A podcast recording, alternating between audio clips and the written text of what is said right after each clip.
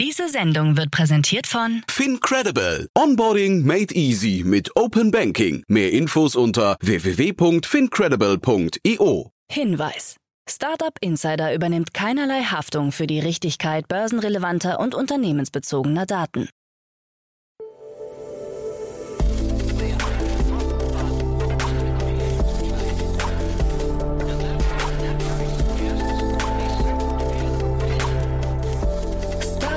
Insider Daily.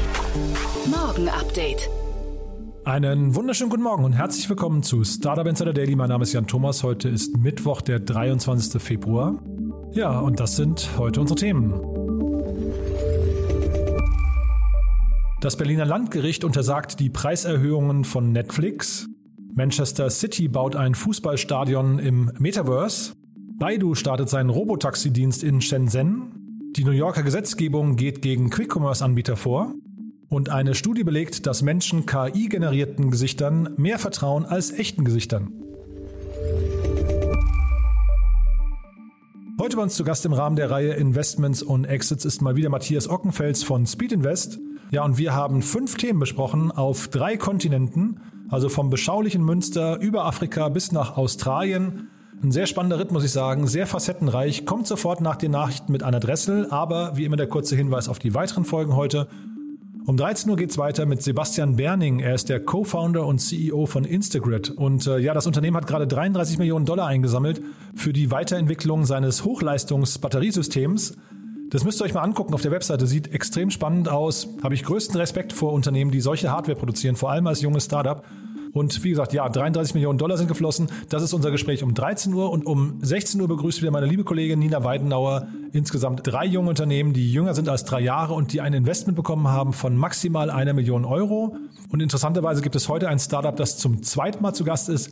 Dieses Mal haben sie eine Finanzierungsrunde abgeschlossen. Ob wir was damit zu tun haben, also die Präsenz im ersten Podcast, weiß ich nicht. Das hört ihr nachher um 16 Uhr. Wie gesagt, im Rahmen der Reihe Junge Startups.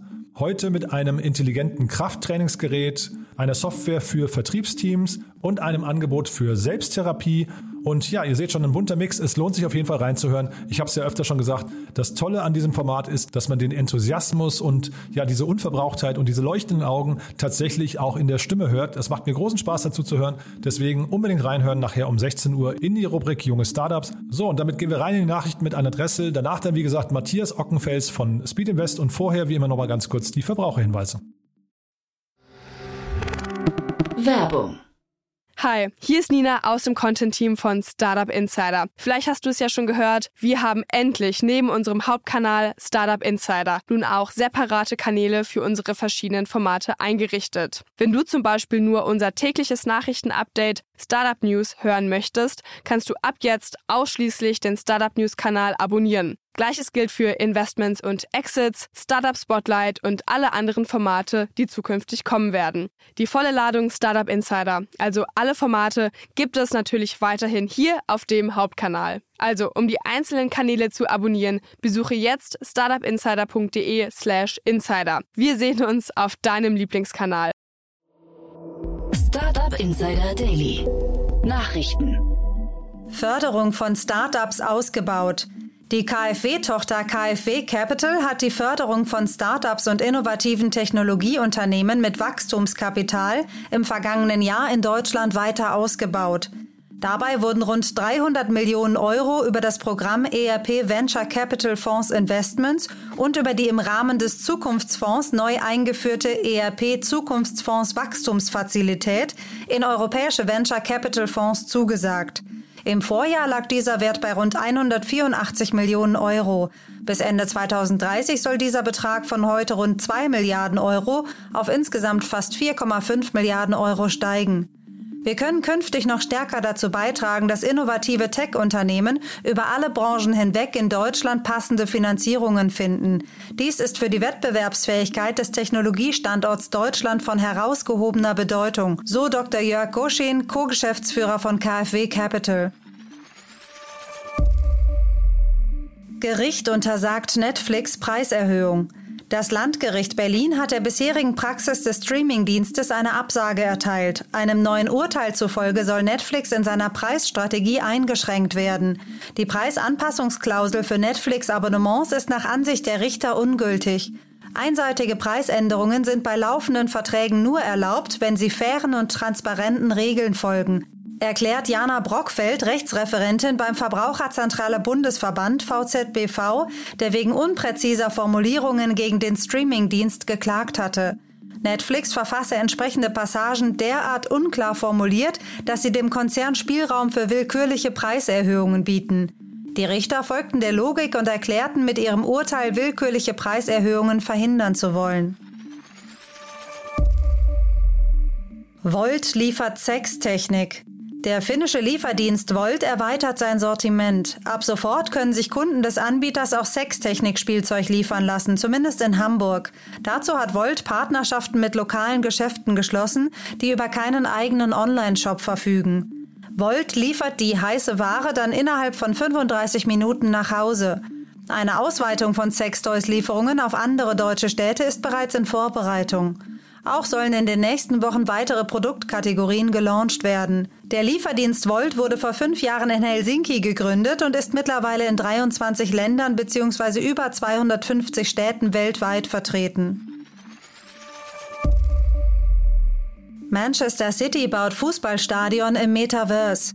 Der amtierende englische Premier League-Meister Manchester City positioniert sich als digitaler Vorreiter und hat mit dem Bau des weltweit ersten Fußballstadions im Metaverse begonnen. Dabei soll das Stadion des Vereins zum zentralen Mittelpunkt von City in einer Virtual Reality Welt avancieren.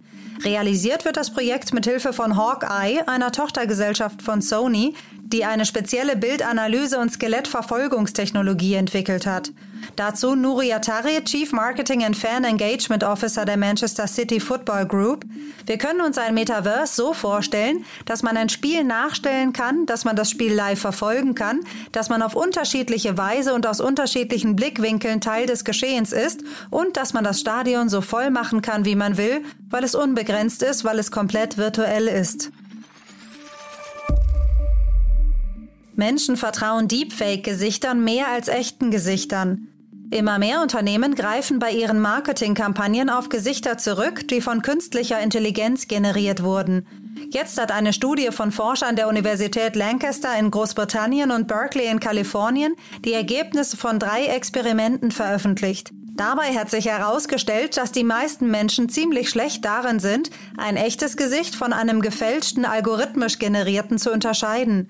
Dabei wurden weiße Gesichter sowohl männliche als auch weibliche am ehesten falsch eingestuft, wobei männliche Gesichter weniger genau bewertet wurden als weibliche. Und nicht nur das, sogar bei der wahrgenommenen Vertrauenswürdigkeit beurteilten die Probanden gefälschte Gesichter als etwas vertrauenswürdiger als echte Gesichter. New Yorker Gesetzgebung gegen Quick-Commerce-Anbieter. Die Stadt New York geht gegen Quick-Commerce-Anbieter vor. Hintergrund ist die Sorge um die Auswirkungen auf das Stadtbild und ein möglicher Arbeitsmissbrauch. Das New Yorker Stadtratsmitglied Christopher Marty erläuterte gegenüber dem Magazin Motherboard, dass man sich derzeit in einem vorläufigen Stadium der Einführung einer Gesetzesgebung befinde, die, Zitat, arbeitsrechtlichen Bedenken dieser Unternehmen sowie ihre Auswirkungen auf die geliebten Bodegas in New York thematisieren würde. Man nehme wahr, dass sie wertvolle Ladenfläche beanspruchen und der Nachbarschaft kein Gemeinschaftsgefühl vermitteln. Marty, dessen Vater früher selbst eine Bodega besaß, wolle diese vor den Verdrängungspreisen von VC-gestützten Startups schützen. Axie Infinity sichert sich die NFT-Krone. Das Blockchain-Spiel Axie Infinity hat einen neuen Rekord aufgestellt und ist ab sofort die meistgehandelte NFT-Serie überhaupt. Daten von CryptoSlam zufolge beläuft sich das gehandelte Gesamtvolumen auf 4 Milliarden US-Dollar. Damit liegt das an Pokémon angelehnte Spiel etwa 2 Milliarden US-Dollar vor der zweitplatzierten Kollektion der CryptoPunks. Das Blockchain-Spiel verzeichnete Ende letzten Jahres etwa 8,3 Millionen Spieler, von denen rund 40 Prozent von den Philippinen kommen.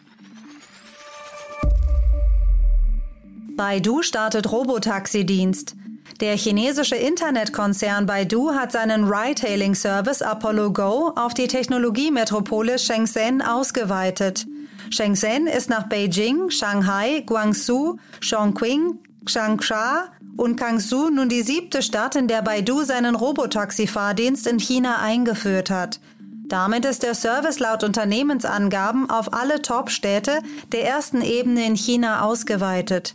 Der Start des Baidu-Dienstes soll die Entwicklung des autonomen Fahrens in Shenzhen vorantreiben und die Entwicklung intelligenter, vernetzter Fahrzeuge vor Ort beschleunigen. Kosten für Brückenabbau in Rotterdam liegen vor. Wie bereits berichtet, passt die derzeit im Bau befindliche 500 Millionen Dollar teure Megayacht mit dem Codenamen Y721 von Amazon-Gründer Jeff Bezos nicht durch die historische Brücke De Hef in Rotterdam. Die Masten des 127 Meter langen Schiffs sind zu hoch. Bislang wurde bekannt, dass der zuständige Schiffbauer Oceanco einen Antrag zur teilweisen temporären Demontage der denkmalgeschützten Brücke gestellt hat. Jetzt wurden auch die damit verbundenen Kosten benannt. Auf Nachfrage erklärte eine Sprecherin der Stadt, dass der zukünftige Eigner der Yacht mit Kosten in Höhe von rund 300.000 Dollar zu rechnen habe. Diese Kosten seien zumindest bei einer vergangenen Demontage der Brücke zu Renovierungszwecken angefallen. Sie korrigierte aber auch frühere Meldungen und erklärte, dass der Schiffbauer die für die Demontage erforderliche Genehmigung noch nicht beantragt habe. Startup Insider Daily. Kurznachrichten. Nachdem der verheerende Großbrand in einem Gebäudekomplex in der Essener Innenstadt gelöscht ist, hat die Polizei Nordrhein-Westfalen die Untersuchung der Wohnanlage begonnen. Hier kam zum ersten Mal der neue vierbeinige Roboterhund der Firma Boston Dynamics zum Einsatz, den die Polizei in Nordrhein-Westfalen erst vor wenigen Wochen im Rahmen ihres Innovation Labs vorgestellt hatte. Ein aktueller Test der Stiftung Warentest hat die populärsten Messenger getestet. Während WhatsApp hierzulande in der Nutzergunst vorne liegt, landet der Marktführer beim Test nur im Mittelfeld. Den Testsieg konnte sich hingegen Signal sichern. Auf eine Bewertung Telegrams wurde aufgrund der zahlreichen Rechtsverstöße auf der Plattform verzichtet. Bitpanda vermeldet seine erste Akquisition der Firmengeschichte. Das Wiener Fintech übernimmt das Londoner Startup Trustology, einen führenden Anbieter von Custody-Lösungen für Krypto- und DeFi-Wallets in Großbritannien. Der Instant Messaging-Dienst Slack hatte gestern mit einer massiven Störung zu kämpfen. Zahlreiche Nutzer konnten entweder keine Nachrichten empfangen oder gar nicht auf die Plattform zugreifen. Slack hat sich via Twitter entschuldigt, nannte aber keinen Grund für die weltweiten Ausfälle. Allen Problemen zum Trotz lag die Truth Social App des ehemaligen US-Präsidenten Donald Trump gestern innerhalb weniger Stunden auf Platz 1 der sozialen Netzwerke in Apples Download-Charts. Und das waren die Startup Insider Daily Nachrichten von Mittwoch, dem 23. Februar 2022. Startup Insider Daily. Investments und Exits. Cool, ja. Matthias Ockenfels ist wieder hier von Speed Invest. Hallo Matthias. Hallo. Ja, freue mich sehr, dass du wieder da bist und äh, wir haben eine, eine ganze, äh, weiß ich, lange Liste an Themen mal wieder. Das ist bei dir irgendwie immer, du bringst so viele Sachen mit, die sind äh, extrem spannend, muss ich sagen. Aber wir haben gesagt, ja, wir, fangen, wir fangen mit einem eigenen Thema, einem eigenen Investment von euch an. Ja, ähm, Liefergrün habe ich diese Woche gesehen. Äh, also habt ihr investiert? Ist ein spannendes Thema, muss ich sagen. Ja, genau. Nee, äh, bin ich auch selber äh, stärker involviert und, Ach, und freut okay. mich sehr. Ist äh, im Prinzip ja äh, eine, eine Plattform, um jeden Händler in die Lage zu versetzen, beziehungsweise jeden E-Commerce-Shop in die Lage zu versetzen, selber quasi Last Mile äh, Delivery äh, anzubieten, also sprich auch zum Thema quasi Fast Commerce, also Same Day, Next Day mhm. Delivery. Und das Ganze aber halt eben mit einem ähm, nachhaltigen Aspekt, also das Ganze halt natürlich äh, quasi emissionsfrei und eben äh, basierend auf einer Flotte von äh, ja, grünen äh, Fahrzeugen beziehungsweise äh, Cargo-Bikes, äh, elektronisch, äh, elektronischen äh, Fahrzeugen etc. Mhm. Und das war eine erste Runde, glaube ich, ne? Ähm, ja, genau. Es war eigentlich die erste, sage ich mal, richtige Finanzierungsrunde äh, der der Company. Die sind vorher durch ähm, ja so eine Art, ich nenne das mal Accelerator gegangen. Ähm, in, in Münster, das Team kommt aus, aus, aus Münster. Wir mhm. haben uns da einige Sachen angeschaut äh, insgesamt in Europa, insbesondere vor diesem, ähm, sage ich mal, äh, Nachhaltigkeitsaspekt ähm, und haben ja auch schon einige Investments im Logistikbereich gemacht und sind dann super froh, dass wir da ähm, äh, das Team gefunden haben und haben dann, glaube ich, mit auch einem echt starken Konsortium ähm, investiert. Äh, es ist, glaube ich, ein super Mix aus ähm, zum einen Logistikexperten, also sind zum Beispiel auch die Gründer von äh, Schüttflix mit dabei, wo mhm. wir auch investiert sind, aber äh, zum Beispiel auch Leute aus dem, aus dem Impact-Bereich, äh, äh, zum Beispiel Norsken, was ja auch äh, von dem, von dem Klarna-Founder der, der Impact Fund ist mhm. ähm, und dann eben, sag ich mal, Marktplatz-Experten, äh, Plattformexperten wie, äh, wie uns selbst. Und den Sven Ritter habe ich ja gesehen, ist ja lustig, ne? Den habe ja, ich, ja, also ich, da sind einige, ja. sind einige mit dabei, auch mhm. einige, einige Angels, eine ganz, äh, ganz illustre äh, Runde mhm. und glaube eben auch, ähm, ja, das ist ganz, ganz praktisch für, äh, für das Team da äh, ja von Anfang an, glaube ich, starke, starkes Angel-Netzwerk zu haben, was auch, auch inhaltlich helfen kann. Mhm. Und also nochmal fürs Verständnis, Sie bieten quasi eine mhm. Infrastruktur, eine Infrastruktur, eine Lieferinfrastruktur an für lokale Händler. Ich frage deswegen genau. so konkret, weil ich, wir hatten gerade gestern im Newsletter hatten wir das Thema mit Volt, die jetzt in Hamburg ja. anfangen, lokale, da, da war es äh, Sextoys, die, die jetzt plötzlich geliefert werden. Das fand ich ganz amüsant, muss ich sagen. Also das frivole Hamburg ist da schon einen Schritt weiter als, als der Rest der Nation. Aber dass eben Volt anfängt, das sind eben auch lokale Händler, also irgendwelche lokalen Sexshops, die dann äh, eben über Volt jetzt eben Toys nach Hause liefern. Das fand ich irgendwie, also zumindest auch PR-seitig einen spannenden Move. Das klingt ja, ein bisschen ähnlich, ne? Ja, wobei ich muss zur Abgrenzung sagen, wenn ich Händler sage, meine ich schon eher in erster Linie E-Commerce-Händler. Also wir reden hier schon von großen, ähm, da wurde unter anderem auch Adidas zum Beispiel genannt äh, im Rahmen der Finanzierungsrunde oder des Announcements dass da äh, Adidas eben als Kunde äh, besteht und äh, die, das ist natürlich der E-Commerce-Shop von Adidas. Also wir reden hier jetzt nicht von kleinen, ähm, sage ich mal, Einzelhändlern so. um die Ecke, die dann sozusagen Ship vom Shop machen. Äh, das ist hier eher nicht der Fall, sondern äh, hier reden wir schon von großen äh, auch groß äh, oder hochvolumigen sozusagen E-Commerce-Shops, die quasi die ähm, äh, die letzte Meile äh, äh, grün gestalten wollen. Also genau, also ja. wirklich letzte Meile. Ne? Das, das, das ja. Thema äh, macht total Sinn, finde ich. Ist, ähm, merkt man ja auch, dass DHL und so weiter auch an ihre Grenzen kommen mit ihren Konzepten. das ist das, ja eher ein Störenfaktor. Das ist der Punkt und ich glaube, ja. gerade vor so dem Hintergrund eben so Fast, Fast Commerce, auch Quick Commerce und dass sich die Kunden immer mehr daran gewöhnen, dass Ware halt schnell geliefert wird aber das Ganze auch unter einem nachhaltigen Aspekt natürlich passieren sollte. Und äh, da dann eigentlich im, im Endeffekt jeden in die Lage zu versetzen, auch wie jetzt mit jemandem, sage ich mal, Gorillas, Flink etc. im Wettbewerb zu bestehen, mhm. auch wenn es jetzt hier nicht um, um, um unbedingt äh, Waren des täglichen Bedarfs geht, sondern halt eher um äh, äh, sage ich mal, ja, äh, äh Kleidung äh, etc. Mhm. Ähm, oder auch teilweise auch äh, Nahrungsmittel ähm, ist es, glaube ich, ein spannender Aspekt. Das wird sicherlich ähm, äh, noch weiter so gehen. Da wird man noch andere Konzepte auch sehen. Ja. Ja, ist eine interessante Gemengelage. Ne? Wir haben ja auch Arrive ja. in München, die dann ja wieder mit genau. einem anderen Konzept um die Ecke kommen, das aber so ein bisschen dann quasi im gleichen äh, äh Gewässer fischt wahrscheinlich, ne? Absolut, das ist, das, das ist alles äh, in, in irgendwie in einem ähnlichen Bereich mit unterschiedlichen Herangehensweisen. Natürlich Arrive, die eine eigene Brand aufbauen, die im genau. Prinzip dann auch Head-to-Head -head gehen mit, mit Amazon zum mhm, Beispiel. Genau. Ähm, und hier, das ist wirklich eher dann, äh, Liefergrün ist wirklich eher ein Anbieter für alle anderen, wo die selber eine Plattform aufbauen, auf die andere dann aufbauen können, um selber mhm. ihre eigene ähm, äh, äh ja, letzte Meile anzubieten. Mhm. Passt dann vielleicht auch so ein bisschen diese ganzen äh, Fulfillment bei äh, Amazon äh, Konkurrenzkampf, der jetzt gerade passiert, ne? wo ja ganz viele Alternativanbieter da auftauchen. Das ist dann vielleicht so eine ganz gute Ergänzung hier nochmal, ne? Das ist eine sehr gute Ergänzung. Wir sind ja selber auch in einen investiert, in Bird zum Beispiel. Ähm, und von daher kennen wir diesen Markt auch sehr gut. Und ähm, das ist genau das Thema. Äh, man kann natürlich da äh, gewisse Skaleneffekte haben, indem man natürlich das ganze Ordervolumen von mehreren ja, Shops äh, sozusagen und, Merchants eben äh, aggregiert mhm. äh, und kann dadurch natürlich dann die letzte Meile deutlich besser optimieren und ausliefern, als jetzt ähm, äh, das vielleicht einer von diesen Shops alleine könnte eben. Mhm. Ja, und das ist natürlich dahinter oder, oder ein Anbieter alleine könnte. Und auch da dann im Wettbewerb mit Amazon zu bestehen, das ist natürlich äh, der Hintergedanke. Mhm. Und dann nehmen wir das vielleicht mal kurz nochmal als Brücke zu euch. Du hast ja jetzt schon ein bisschen erwähnt, ähm, also ihr seid hier gerade im Lead, aber vielleicht magst du nochmal so die anderen Themen bei Speed Invest, woran ihr sonst noch investiert. Nur ein kurzes Profil von euch nochmal mitgeben. Klar, klar, sehr gerne. Ja, also wir sind natürlich paneuropäisch aufgestellt. Wir haben eigentlich sechs dedizierte Fokusteams äh, in den Bereichen Marketplace und Consumer, um das ich mich äh, kümmere, dann Fintech, Industrial Tech, SaaS, Health und auch Deep Tech. Äh, und haben insgesamt über 250 aktive Portfoliounternehmen eigentlich in diesen Bereichen, Wahnsinn. hauptsächlich in Europa, aber auch teilweise über Europa hinaus, insbesondere auch in, in Emerging Markets. Hm, super spannend. Und dann passend eigentlich äh, jetzt ein bisschen zu Liefergrün war das äh, letzte Thema, was du mitgebracht hast, aber vielleicht ziehen wir das nach vorne. Sumo heißen die, kommen ja, glaube ich genau, aus Australien, ne?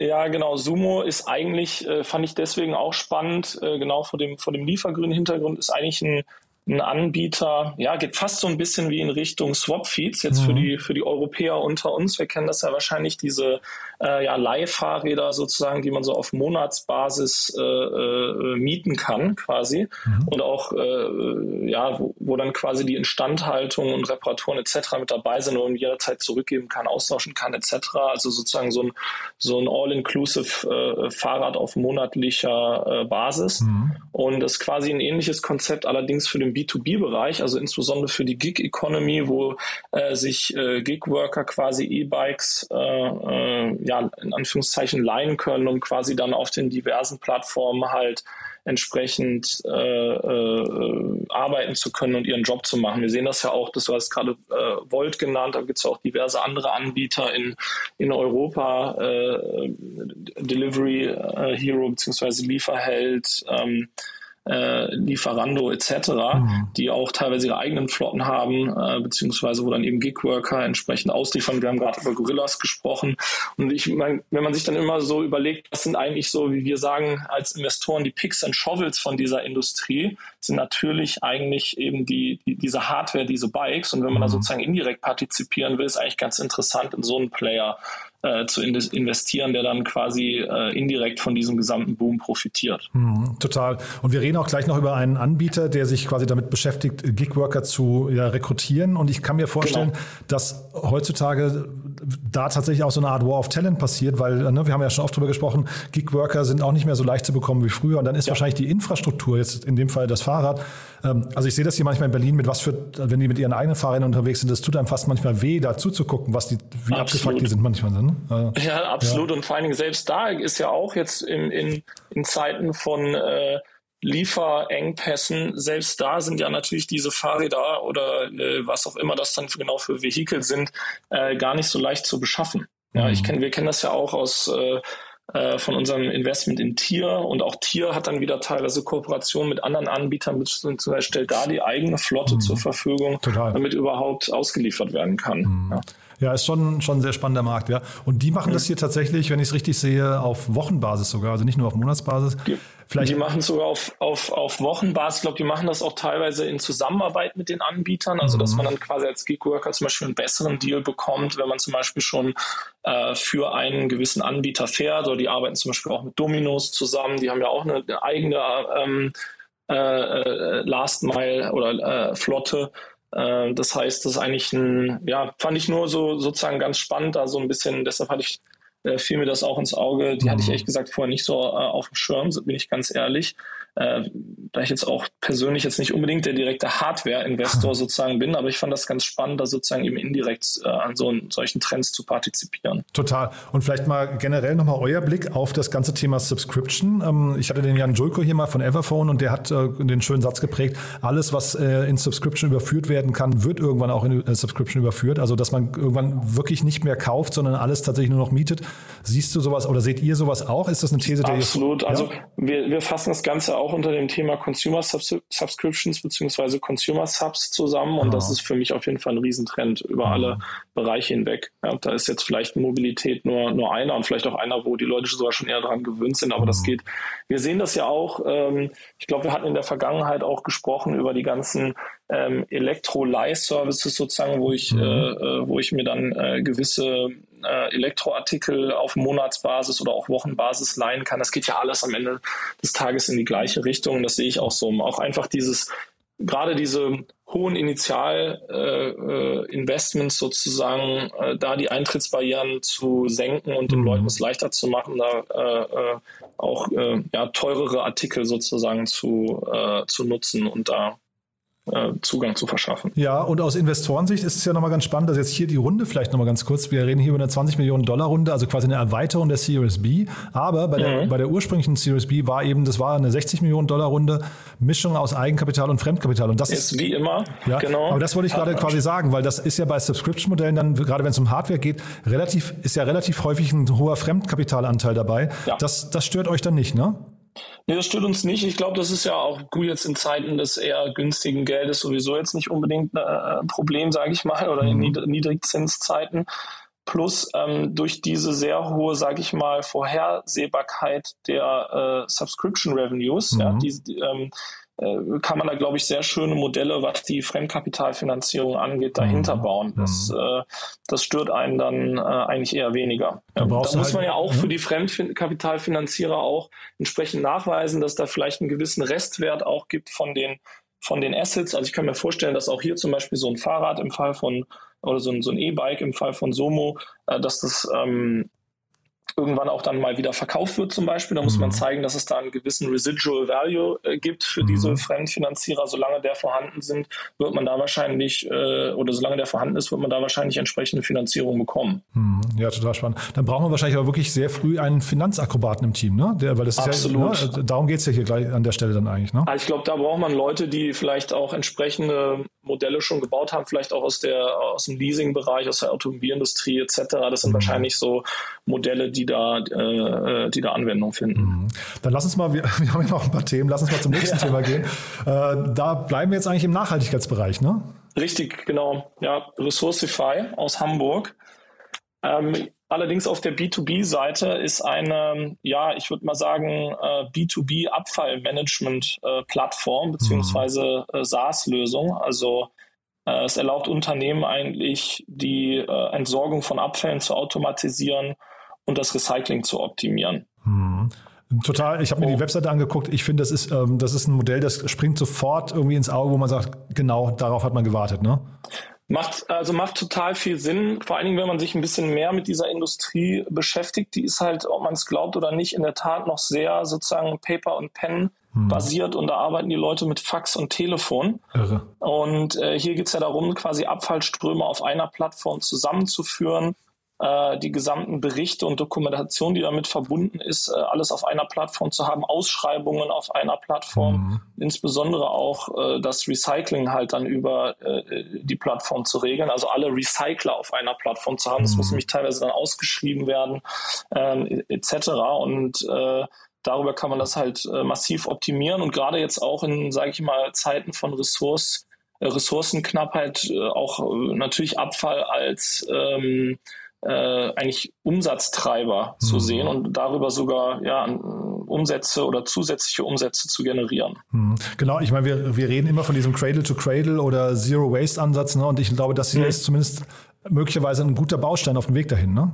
Absolut. Ähm, und ähm, ich meine, wir haben uns davon selber schon überzeugt. Wir haben da schon vor einem knappen Jahr, über zehn Monaten äh, mal investiert. Das hat sich extrem gut entwickelt, hat dann jetzt dazu geführt, dass wir relativ schnell wieder da dann eine, äh, eine größere Runde gemacht haben auf einer entsprechend höheren Bewertung, jetzt fünf Millionen äh, eingesammelt von äh, uns, also Speed Invest, äh, insbesondere unserem Industrial Tech Team und äh, Ananda Impact Ventures. Wie gesagt, wir waren da vorher auch schon investiert, haben da gemeinsam mit den Gründern von Sender und auch hier wieder den Gründern von Schutflix investiert, die eben Aha. auch bei äh, Liefergrün mit an Bord sind. Hatte ich ganz übersehen, dass ihr da drin, drin seid. Ich hatte nur Amanda, ja. äh, Ananda gesehen, war mir gar nicht aufgefallen. Also ich hatte das ja, mit genau, gerade so besprochen, als wenn vorher schon mal da drin waren, cool, äh, hat sich das, äh, kam das jetzt sozusagen wieder, wieder hoch, mhm. ist aber in der Tat jetzt eine, eine neue Runde, neues Geld. Ja, super. Und sag mal, diesen äh, kurzen Begriff Pen and Paper, den du gerade, und du hast ja, ja. gerade Schüttflix schon genannt und ich habe das auch neu ja. hier im PropTech-Bereich äh, und so weiter immer wieder gehört, dass ja. es eben sehr viele Branchen gibt, wo tatsächlich Fax und Stift und Papier noch irgendwie an der Tagesordnung sind. Ist das für euch schon ein guter Indikator dafür, dass man diese Branchen vielleicht eben noch, dass sie darauf warten, digitalisiert zu werden? Ja, klar, natürlich. Ich meine, das sagen, das sagen natürlich Gründer auch gerne und es gilt es natürlich auch zu validieren und zu schauen, ob das wirklich so ist, weil nicht jeder lebt jetzt äh, unbedingt noch hinterm Mond. Aber es ist wirklich so, dass natürlich in viele Industrien und insbesondere im B2B-Bereich dann noch sehr ähm, altmodisch arbeiten und, mhm. und das, das ist da nicht nur eine Floskel. Ja. Mhm. ja, also ein guter Indikator für jeden, der draußen rumläuft und jemand mit einem Stift und Zettel in der Hand sieht oder irgendwo ein Faxgerät sieht. Also, da kann man wahrscheinlich was digitalisieren ja, und äh, effizienter machen und optimieren. Ja. Gab ja neulich diesen schönen äh, Spaß, glaube ich, von, ich weiß gar nicht, ob es ernst gemeint war, von der Technikerkrankenkasse, dass man jetzt über seine App auch einen Fax versenden kann an die Technikerkrankenkasse. also da sieht man, da sind manche, manche Branchen hängen doch noch ein bisschen hinterher. Ähm, aber wir gehen nochmal zum nächsten Thema. Zen-Job, ne? Das hatte ich vorhin angesprochen. Das sind quasi die, die ja. sich ja im Prinzip durch die, sag mal, so ein bisschen auch die, äh, ich weiß nicht, sagt man dann, ist gar nicht die Schaufelanbieter, sondern vielleicht die äh, Schürf, Schürf äh, ähm, die, Ja, stimmt, genau. ja, also da, nicht, wir reden wirklich nicht über die Picks and Shovels, sondern äh, die, die, ja, weiß auch nicht, sind auch die Picks and Shovels ja, genau, ne? ja, also, dann, äh, aber auf jeden Fall, ne, wir reden über diese wirklich tatsächlich, es ist nicht so leicht in, in der Gig Economy äh, gute Leute zu finden und auch zu motivieren. Und da hilft äh, Zendob auf jeden Fall, ne? Ja, ganz genau. Also Zenjob, Zenjob ist eine, ist eine Plattform oder sage ich mal, im, in, in der, der klassische Ausdruck wäre wär wahrscheinlich Personalvermittlung, ja, mhm. beziehungsweise Zeitarbeitsfirma. Also ähm, zeitlich befristete Jobs, Nebenjobs äh, in der Vergangenheit, also ich sag mal vor Covid-Zeiten, insbesondere in Bereichen Gastronomie, Events, also Messehostessen, äh, Barkeeper, Barpersonal etc. Ich glaube dann äh, auch im Einzelhandel ähm, ich glaube dann durch, durch Covid wahrscheinlich auch mehr in Richtung Lagerhaltung, Logistik gerückt. Äh, einfach, äh, da, da natürlich mehr Leute gebraucht wurden und weniger im Einzelhandel oder in der Gastronomie. Mhm. Kann mir jetzt aber vorstellen, dass dann aus, aus Covid oder nach Covid und aus Covid heraus jetzt natürlich dann auch wieder im Retail das stark anzieht. Ja. Mhm. Und die haben richtig Rückenwind, ne? Das ist eine tolle Runde hier, oder? Das sieht so aus. Also die, mich hat's auch dann äh, positiv überrascht, deshalb habe ich das auch mit hier draufgenommen, weil ähm, die hatten jetzt die letzte Runde ähm, im Frühjahr 2020, also jetzt doch schon äh, äh, zwei Jahre her. Mhm. Äh, das waren um die 30 Millionen Dollar geraced und jetzt dann äh, halt knappe zwei Jahre später äh, 45 Millionen Euro, also 50 Millionen Dollar. Äh, die letzte Runde war eine, also die davor war eine Series C, das heißt, das haben sie jetzt, glaube ich, eine Growth Runde genannt, mhm. die von Aragon Global Management angeführt wurde, also amerikanischer Investor. Ähm, und da ist auch schon eine ganze illustre Runde an Investoren an Bord. Also wir haben da Acton, die da drin sind, äh, aus Deutschland. Äh, initial, glaube ich, auch mal quasi inkubiert oder gelauncht von Atlantic, also Christoph Mehr, ja. Forest Day, die die letzte Runde äh, angeführt haben und dann AXA Venture Partners. Hm. Und Discovery Ventures sehe ich immer wieder mal hier, äh, ne, das ist der Jan Depen, glaube genau. ich. Ne? Ja, Richtig, ganz also genau. Auch sehr spannend. Ähm, und dass jetzt diese Runde so lange gedauert hat ähm, und dann doch nicht ähm, so, ich weiß nicht, ein, Vielfaches der letzten Runde war, das ist aber nicht, nicht zwangsläufig ein schlechtes Signal, sondern könnte auch sein, sie, sie wirtschaften einfach sehr gut, ne? Naja, da einmal das und zum anderen, wie gesagt, ich denke, kann mir schon vorstellen, dass sie während Covid eine etwas schwierigere Zeit hatten, also ohne dass ich jetzt besonderen Einblick habe, aber mhm. halt eben aufgrund der, der äh, Bereiche, auf die sie sich normalerweise fokussieren und wo diese Nebenjobs halt typischerweise anfallen. Aber eben, dass sie jetzt, glaube ich, guten Rückenwind aus Covid heraus haben, gerade äh, in Zeiten halt von Personalknappheit, was du ja schon angesprochen hattest, mhm. und da jetzt und auch Gig Economy da jetzt alles wieder anzieht, ich weiß auch, dass die teilweise halt für einige bekannte Startups, äh, zum Beispiel die Fahrer, äh, bereitstellen oder um da auch gewisse Peakzeiten äh, abzudecken, mhm. äh, dass sie da mithelfen, das, das weiß ich. Ich habe vielleicht da auch insofern etwas äh, genaueren Einblick in diese Industrie. Ich war selber mal Angel Investor bei einem äh, Wettbewerber aus UK, das ja. SIFT. Ähm, und die wurden aber 2019 von Indeed, also äh, von der Jobplattform, äh, für um circa 100 Millionen Dollar aufgekauft. Aha. Keine schlechte Adresse. Und ne? die machen genau das Gleiche eigentlich in, äh, in UK, also in, in, in Großbritannien. Mhm. Also keine schlechte Adresse, aber jetzt auch keine Riesensumme. Ne? Wenn man jetzt hier guckt, dass hier schon in Summe, glaube ich, dann, ich weiß gar nicht, 80, das, 90 Millionen reingeflossen sind. Das ne? ist der Punkt. Ja. Und ich glaube, ich kenne das jetzt aus meiner Erfahrung von SIFT, äh, ein bisschen aus dem Nähkästchen plaudern. Insofern als dass äh, diese Skalierung von diesem Modell sehr schwer ist, weil zumindest im Fall von Swift war es so, dass diese ähm, äh, Mitarbeiter oder die, das Personal, das da vermittelt wird, halt eben auf der Payroll sind äh, äh von Swift oder halt in diesem Fall hier von ZenJob. Und äh, zum Beispiel, um Leute zu bekommen, ist ein Aspekt, dass man denen schneller das Gehalt auszahlt, als man es tatsächlich selber von dann den Firmen bekommt, an die man vermittelt.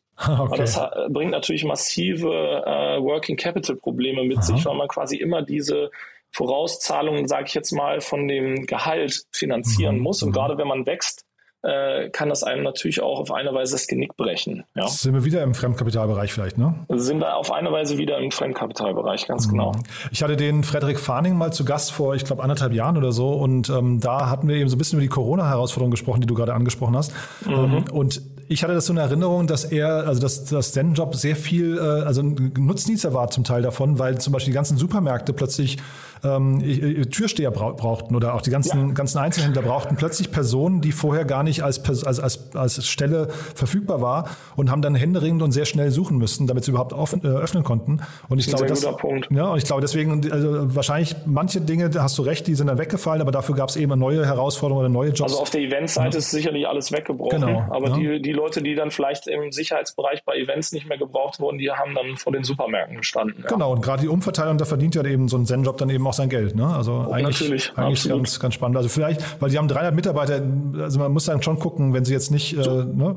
so klein kann die Firma nicht sein. Ne? Genau, richtig, deswegen ja. müssen sie auch entsprechende Umsätze machen und eine Million, das sagen sie jetzt zumindest vermittelte Jobs äh, seit, seit der Gründung in 2015. Mhm. Ähm, klingt jetzt auch nicht so schlecht. Klingt ja. super, ja. Ich muss die mal ja. wieder einladen. Ich fand die, fand die damals schon spannend und jetzt hier 50 Millionen ist natürlich auch ein gutes Argument. Ähm, werden, ja. wir, werden wir mal nachfragen. Ähm, und dann vielleicht das letzte Thema noch. Ähm, jetzt, gehen wir, jetzt sprechen wir über den Buy Now, Pay Later Markt. das wird, jetzt, das jetzt machen wir genau einmal einen, einen Riesen, äh, sowohl was die ähm, äh, Geografie angeht, als auch was die äh, was den Markt angeht. Es ja. geht eigentlich in Buy Now Pay Later, ist aber eigentlich auch ein Marktplatz, B2B-Marktplatz, äh, ursprünglich aus Kenia, der heißt Market Force. Äh, und zwar ist es ja im Prinzip sage ich mal, Digitalisierung von Großhandel für Einzelhändler, mhm. ja, wenn ich es ganz äh, äh, salopp sage. Mhm. Also Warenbeschaffung für kleine Unternehmen, die nennen das sogar Informal Retailer, ja, weil es sich natürlich auf den afrikanischen Markt fokussiert, also auf Länder wie Uganda, Tansania, mhm. Ruanda, Kenia und Nigeria und verkaufen dort halt ähm, Waren des täglichen Bedarfs an äh, ja kleine Einzelhändler. Ja, also mhm. wirklich so, so ich nenne das mal Mom and Pub Shops, äh, wie wir sagen, oder eben so kleine Kiosks, die das dann wieder äh, äh weiterverkaufen. Äh, mit dem Unterschied allerdings, dass die das nicht selber auf ihre eigene Bilanz nehmen. Also sie machen nicht Großhandel im eigentlichen Sinne, sondern die sind eigentlich nur eine Plattform, wo hinten halt wieder äh, direkt die Produzenten oder halt andere Großhändler dran angeschlossen sind. Mhm. Also Und was ich eigentlich ganz, ganz ja. spannend finde, ist, dass die eigentlich gestartet sind mit einer SaaS-Lösung für halt so diesen normalen Großhandel, um das zu digitalisieren, haben dann aber gemerkt, für eben diesen diese kleinen Händler, die eigentlich äh, heute alles so manuell auch beschaffen, da ist der Need eigentlich viel größer und haben so eine Art Super-App gebaut, die heißt, ich kann's, weiß nicht, ob ich die Betonung richtig ist, aber die heißt Reja Reja. Aha. Und ähm, haben dann quasi das Ganze nochmal eben genau für diese Kundengruppe gebaut. Und da habe ich so das Gefühl, seit sie das gemacht haben, das war eben in 2020, äh, ist das Ganze explodiert. Mhm. Und da, die haben natürlich die Herausforderungen, das sind dann eben diese kleinen Mom- und Pub-Shops, die haben vielleicht nicht unbedingt das Geld, um ihre Waren vorzufinanzieren, also Wareneinkäufe vorzufinanzieren. Und da bietet sich halt eben das von dir angesprochene Buy Now Pay Later an. Hm. Ich hatte hier in Berlin mal, also ich habe überlegt, mit wem kann man das vergleichen? Ich hatte hier in Berlin mal Magaloop heißen die äh, im Podcast. Ja. Äh, weiß nicht, ob du die kennst, die machen ja im Prinzip so, so ein digitaler B2B-Marktplatz für, für Spätis, sage ich mal. Ne? Genau, ähm, das ist ein guter Vergleich sicherlich. Ja. Kommt ein bisschen hin. Ne? Die haben jetzt, glaube ich, diesen, ja. diesen Finanzaspekt vielleicht, also hatten sie zumindest damals nicht, ähm, ist vielleicht aber auch eine logische Erweiterung eigentlich, die dann immer vielleicht bei sowas mit drankommt. Ne? Ja, ist vielleicht insbesondere eine logische Erweiterung für solche Emerging Markets, sage mhm. ich mal, ja, weil es da vielleicht auch noch schwieriger ist, sozusagen die äh, das Credit Rating oder das Credit Scoring von, von diesen kleinen äh, ja, in, informal äh, Retailers sozusagen zu, äh, äh zu beziffern. Mhm. Ähm, vielleicht was noch, was dahingehend vielleicht ein guter Vergleich ist, wahrscheinlich so Richtung Billy. Ja, aus, ja, aus Berlin, ja. wenn es so um diese ganze Buy Now Pay Later Geschichten gibt und und und und äh, Waren äh, Einkaufsfinanzierung etc. Eigentlich müssten Billy und Magaluk miteinander sprechen, ne?